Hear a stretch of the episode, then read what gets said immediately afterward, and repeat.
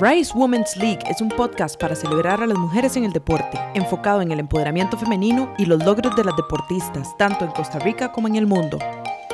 Bienvenidas a Rise Women's League. Esta semana vengo muy, muy, muy emocionada porque es la semana de nuestro primer evento en vivo.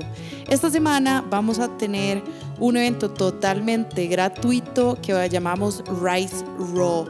En Rise Raw vamos a estar conversando con varias mujeres deportistas que están cambiando la manera en que se hace el deporte en este país y que además tienen un rol importante como influenciadoras y como modelos a seguir de otros. Entonces, este miércoles 28 de noviembre a partir de las 6 de la tarde en Selina Coworking, eh, vamos a estar haciendo dos paneles distintos donde vamos a hablar un poco sobre cómo ha cambiado el deporte en Costa Rica en los últimos años. Este primer panel se llama Cambiando los paradigmas del deporte y vamos a tener a cuatro invitadas que nos van a estar contando un poco de cuál es el rol de mujeres en deportes que no son tan comunes. De hecho, vamos a hablar bastante sobre el trail running, que el trail running es un deporte que se basa en correr en la montaña, ir subiendo y bajando alturas por tractos que son un poco inexplorados. Y es un deporte sumamente demandante, pero realmente eh, se ha convertido como un deporte súper llamativo, súper interesante y muchísima gente que va a estar participando en este tipo de carreras en los próximos meses, que de hecho comienza ahorita la temporada o estamos ahorita en temporada de carreras. Justamente vamos a tener a Mónica Castro, quien es eh, The Trail Nomad y The Digital Nomad y que ella nos habla mucho en sus redes sociales, sobre todo en, Instagram, eh, nos habla mucho sobre esta vida nómada que se puede tener y cómo podemos tener una vida nómada dentro del trabajo, pero que además nos permita balancear con el correr y el estar cerca de la montaña. Ella va a ser la primera que va a estar dentro de ese panel. La segunda persona que va a estar dentro de ese panel es Katy Jiménez, eh, de quien es la persona que está detrás de Sweet Savage CR.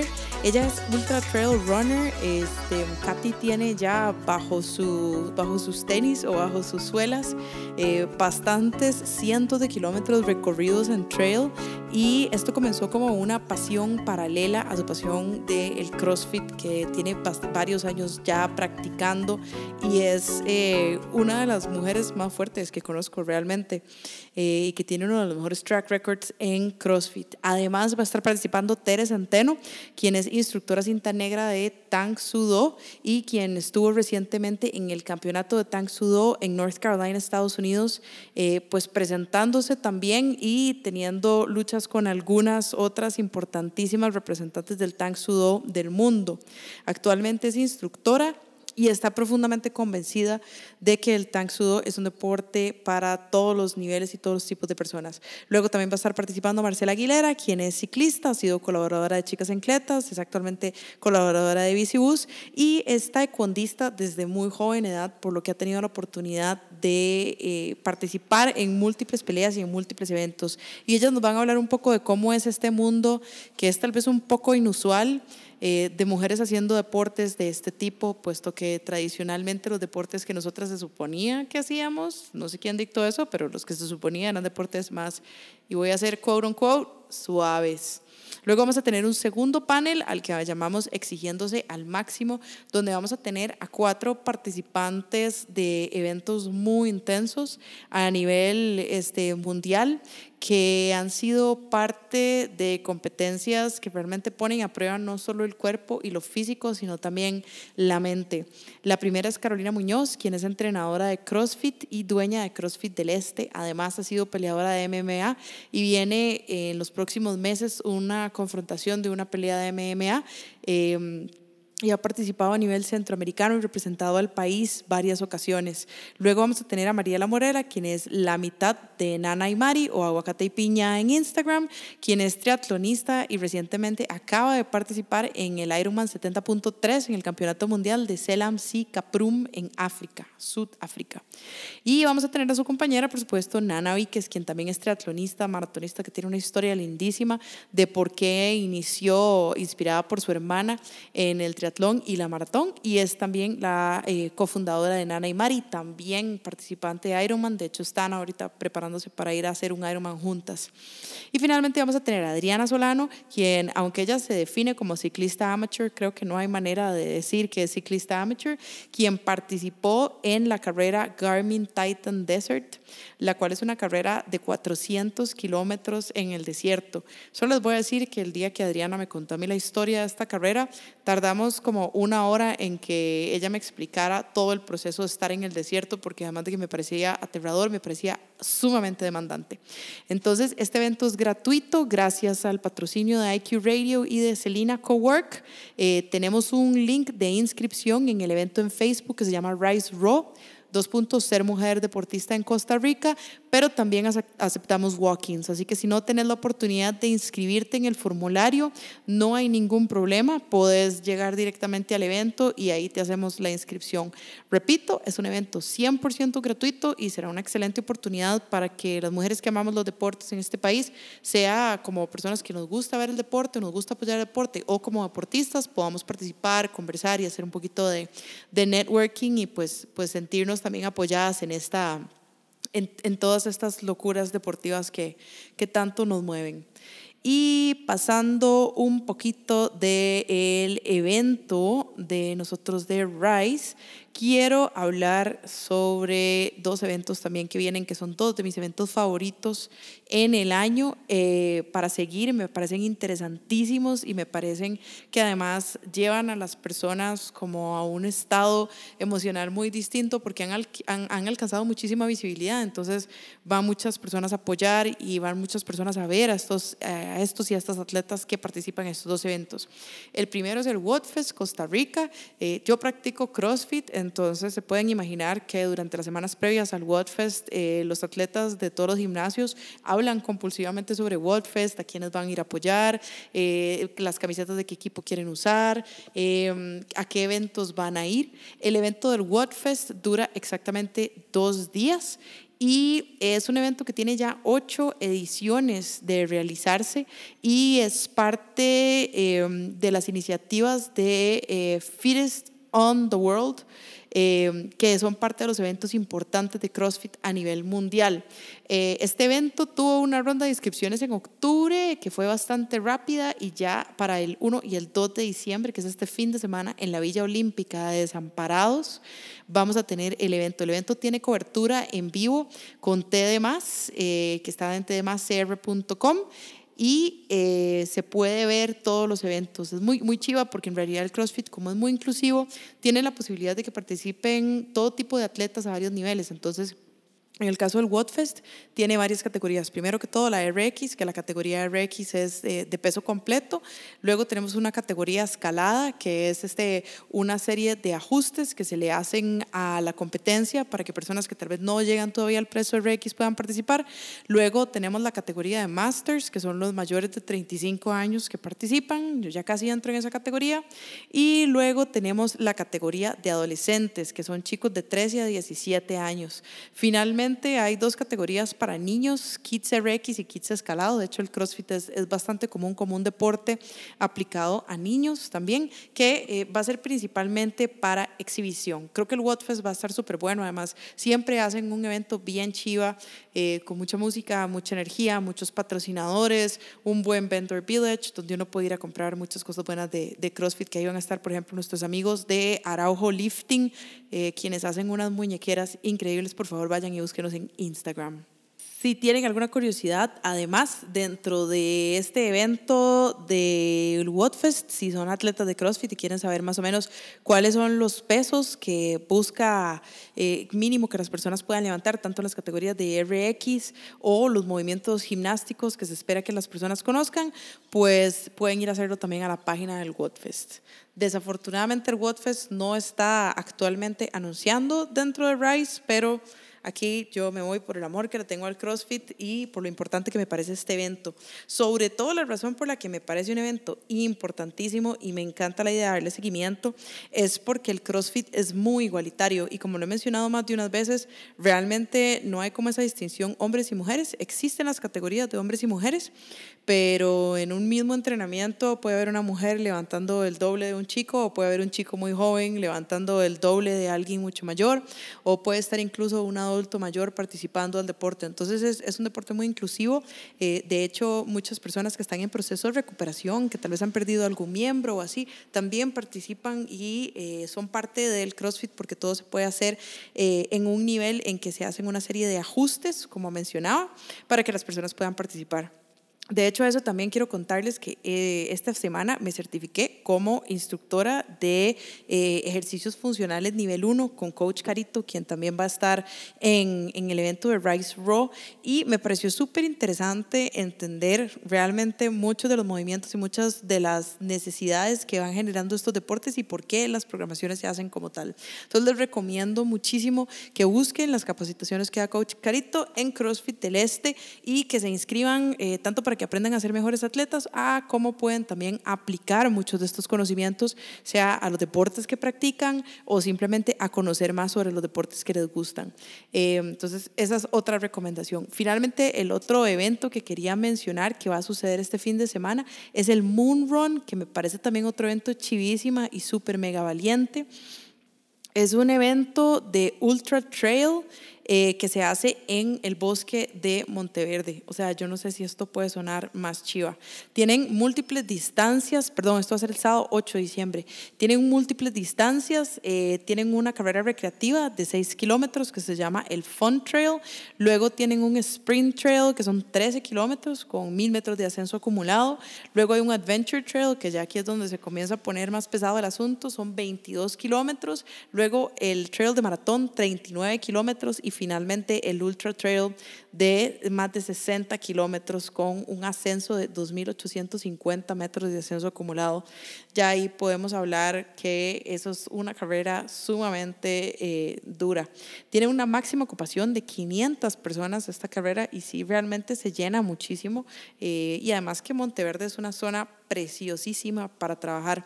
Durante el gobierno pasado tuve la oportunidad de trabajar en algunos proyectos que estaban tratando de apoyar a la comunidad de eh, Monteverde y apoyar un poquito a lo que estaba pasando post huracán una gran persona que ha apoyado muchísimo a la comunidad de Monteverde es Andrés Vargas, quien además es eh, fotógrafo de eventos deportivos y tiene una comunidad que se llama Seek Wild, donde también trata de inspirar a otros a hacer eventos de, de este tipo. Entonces, un saludo a Andrés Vargas. Ok, entremos en materia. Ok, ¿cuál es el rant de esta semana?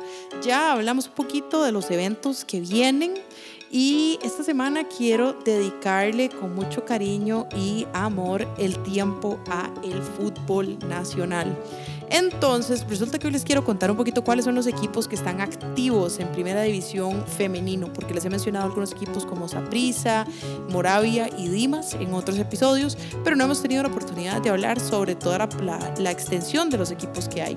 Entonces, en Costa Rica, a nivel de fútbol femenino, en este momento tenemos ocho equipos principales que están en la Primera División. La Segunda División tiene otros equipos de los que luego hablaremos también.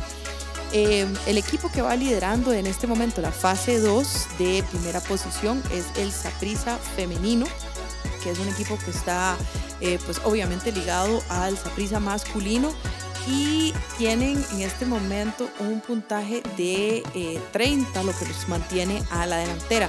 Van bastante cerca con el equipo femenino de la UCR, el cual también es bastante reconocido, con atletas muy fuertes.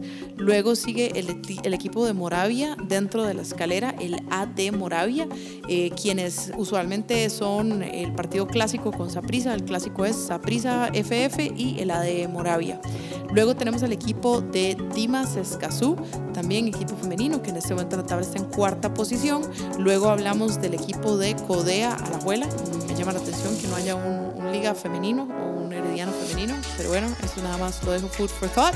Y tenemos también el AD de Pocosí eh, que también me llama la atención que haya un equipo femenino con apoyo en primera división de Pocosí y no hayan equipos un poquito más centralizados, lo cual es algo buenísimo, pero también es algo como para ponerse a analizar. Luego está en la séptima posición en este momento el CCDR de Liberia, que es el equipo femenino de Guanacaste, y luego tenemos de la misma zona el Arenal UCEM. Estos son los ocho equipos principales que se están destacando en la primera división de Costa Rica. Me ha costado mucho conseguir los datos sobre eh, los torneos realmente porque no, no, entiendo todavía por qué las, las noticias importantes no se enfocan en contarnos qué es lo que está pasando en estos torneos, sobre todo porque han estado muy, muy recientes.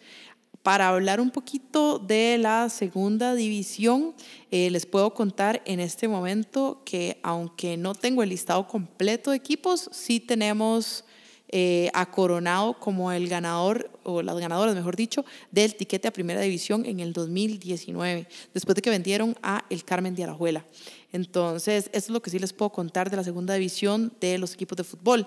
Algunas de estas noticias las estoy viendo directamente en la página de la Unifoot, que es la Unión Femenina de Fútbol de Costa Rica, a la cual le voy a dar bastante seguimiento en los próximos eh, meses para ir conociendo un poquito sobre estas noticias, porque aquí sí hay eh, noticias muchísimo más recientes eh, y que nos permiten también ir conociendo qué está pasando con las chicas en fútbol en Costa Rica. Entrando un poquito en eso, quiero contarles que eh, para esta semana ya se está llegando al fin de la fase regular y en este momento, tanto como les decía, Saprissa y la UCR están pues con el liderazgo de este evento y eh, el club que gane va a ser pues definitivamente el ganador del primer lugar de la primera división. Eh, algo que es interesante es que sí han estado muy fuertes estos partidos, les hemos mencionado varios partidos y consideramos que es importantísimo estar súper pendientes de cuáles son eh, las próximas jornadas. Entonces quiero contarles que vienen varias fechas buenas para ir a ver. En el Polideportivo Montserrat va a jugar el Codea versus Liberia el domingo de diciembre. Eh, también esa misma fecha en la cancha San Sebastián va a jugar el Saprissa con el AD de Pocosí. Y luego el AD de Moravia versus la UCR van a jugar en el Pipilo Umaña ese mismo día. Y finalmente Dimas Escazú versus Arenal UCEM van a jugar ese mismo día en el Estadio Nicolás Macís. Todos los partidos son exactamente a la misma hora, son a las 2 pm. Entonces, sería buenísimo que si pueden sacar este domingo libre un ratito eh, y pueden ir a apoyar al equipo de la zona que les guste o que les llame la atención, vayan y lo hagan. Generalmente el costo de estos partidos es bastante bajo o incluso a menudo gratuito y lo importante es ir a apoyar a estas chicas. Estaba leyendo un artículo que me pareció que, tiene mucho sentido eh, y que decía, hablaba sobre el involucramiento en los deportes locales, ¿verdad? O sea, realmente muchas personas podrían en este momento pensar, bueno, pero ¿a cuál equipo voy a apoyar? Que es algo que, que hemos mencionado en podcasts anteriores. ¿A cuál equipo voy a apoyar y, y por qué los voy a apoyar? Bueno, y creo que lo importante es, primero que nada, informarse, o sea, descubrir qué equipos hay, eh, que ya se los dejo facilísimo. Pueden ir a la página de unifood.com con doble F, uniffood.com y ahí pueden ver cuáles son los equipos que están participando. Adicionalmente pueden seguir las redes sociales de algunos de estos equipos que son eh, bastante fuertes o conocer a las jugadoras a través de Instagram como como a través de sus nombres o a través de los equipos en los que participan. Y adicionalmente, como les he dicho, tratar de ir siguiendo los calendarios de juego y que si estamos cerca y podemos eh, apuntarnos a llegar a los, a los sitios, que vayamos y lo hagamos. Bueno, aquí también entonces quiero contarles que desde el lado de Rice se está haciendo un trabajo fuerte para tratar de buscar cómo, cómo generar este medio de deportes femeninos donde podamos contarles un poquito qué es lo que está pasando y podamos también comenzar a hacer cobertura en los eventos deportivos eh, para darle un poco más de visibilidad a eh, todo lo que está pasando en el deporte femenino. Entonces les recomiendo visitar esa página, me parece que está súper bien, muchísima información, muy útil eh, y de darle bastante seguimiento para asegurar que conozcamos un poquito más qué está pasando en Costa Rica. Dentro de las noticias mundiales también quiero mencionar que una fe de erratas. Hace unos días mencioné el Mundial de Fútbol Femenino y quiero contarles que desafortunadamente nuestro equipo no clasificó.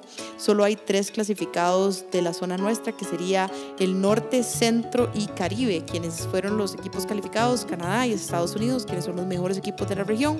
Eh, y el otro calificado fue Jamaica, que como les contaba existe todo un tema porque Jamaica Jamaica no, no tenía o, no tiene un apoyo gubernamental fuerte para jugar fútbol y de hecho la persona que apoya al equipo de Jamaica es una de las hijas de Bob Marley y por esto estas chicas reciben su, su apodo cariñoso de Reggae Girl. Quería entrar un poco en detalles sobre eh, la Copa Femenina del Mundial, pues, el 2019, que se va a dar entre el 7 de junio y el 7 de julio del 2019. 19.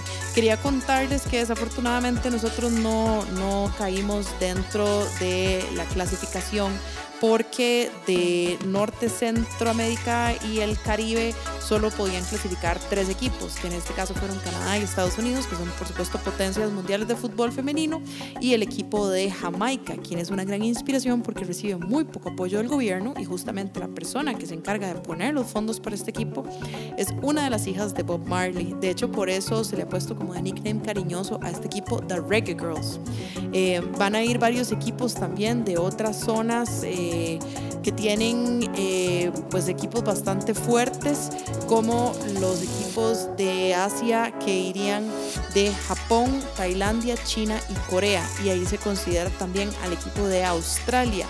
De Europa es del, del espacio o del sitio donde van más representantes, Inglaterra, Alemania, Holanda, Escocia, Suecia, Francia, Italia, Noruega y España. Y finalmente de Sudamérica vamos a tener Argentina, Brasil y Chile eh, representando ahí por Latinoamérica. Algo que es súper importante es que en el caso de África se está jugando un, un un campeonato bastante importante y bastante relevante eh, a nivel de fútbol, del cual eh, saldrán algunos clasificatorios también. Y en el caso de Oceanía también se está jugando en este momento unos eh, preclasificatorios que van a permitir que en una semana sepamos quiénes van a ser los equipos. Entonces, nada más quería hacer la observación porque nuestras chicas hicieron un excelente trabajo, tuvieron muchas dificultades durante los partidos que se jugaron, hicieron un gran trabajo, pero incluso en el primer partido perdimos a, nuestra portera, quien se lesionó gravemente un brazo, eh, Noelia Bermúdez, y pues se cree que eso pudo haber afectado un poquito el, performance de nuestro equipo. Pero esto significa que igual tenemos que seguir apoyando a nuestro equipo, tanto a nuestro equipo eh, de la Selección Nacional de Mujeres, a la Sub-20 y a la Sub-17, quienes con muy, muy, muy, muy, muy, muy pocos eh, medios hacen un excelente trabajo representando a nuestro equipo a nivel de fútbol.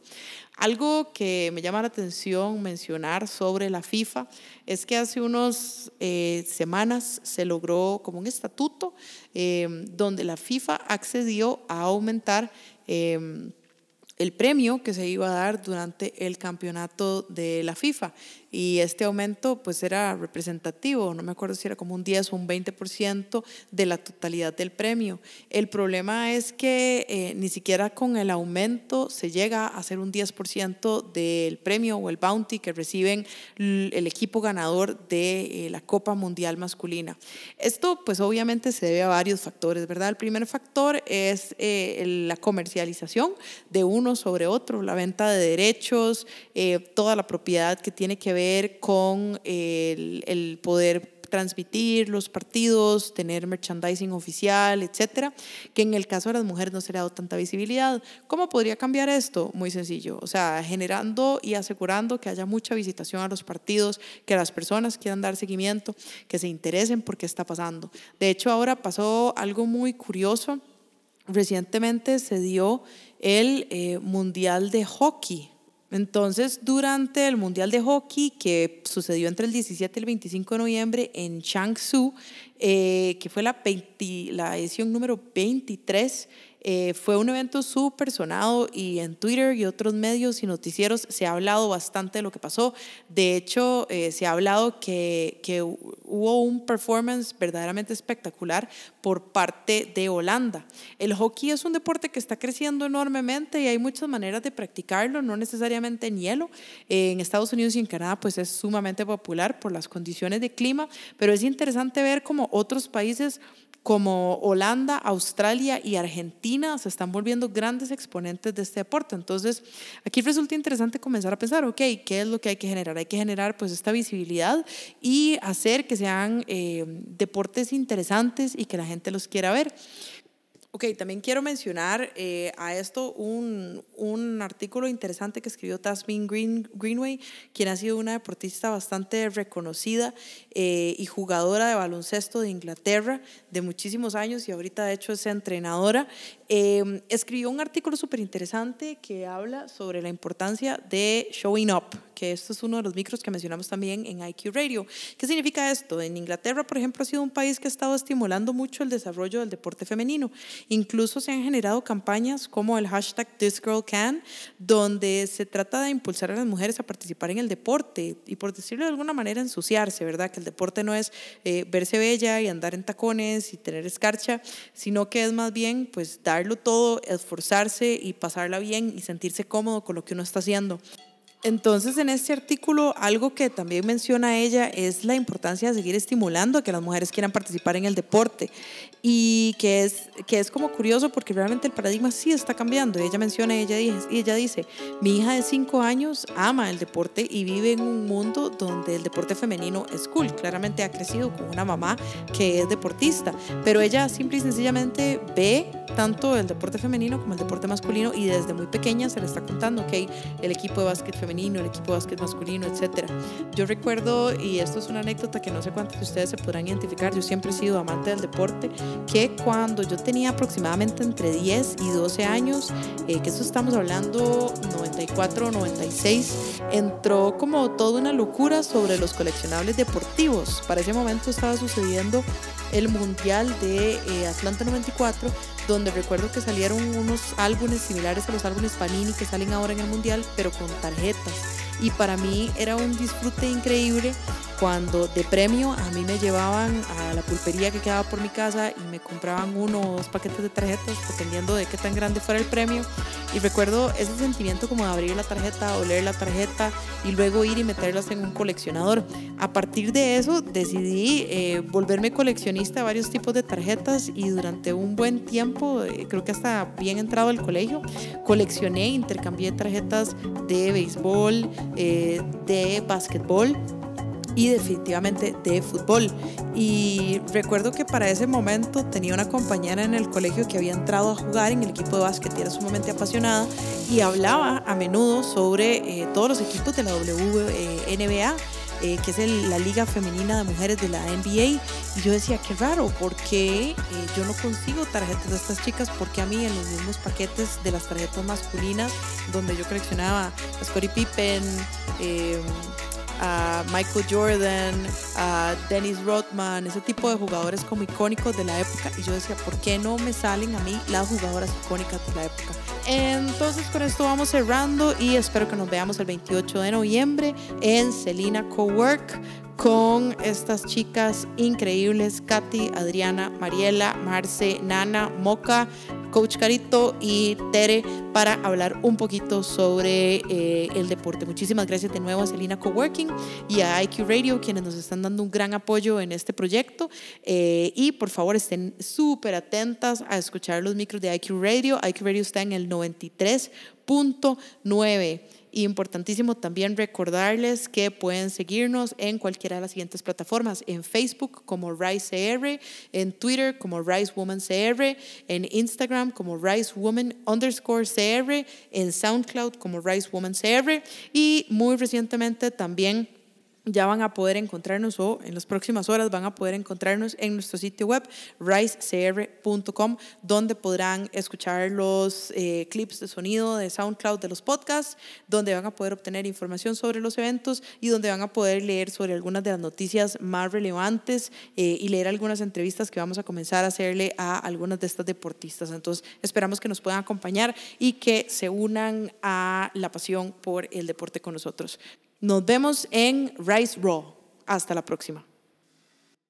Si tienes dudas y quieres que entrevistemos a alguna deportista o incluso quieres recomendarles alguna buena noticia que viste de deporte femenino, entonces puedes escribirnos a nuestro inbox o a nuestro email ricewomancr at gmail.com.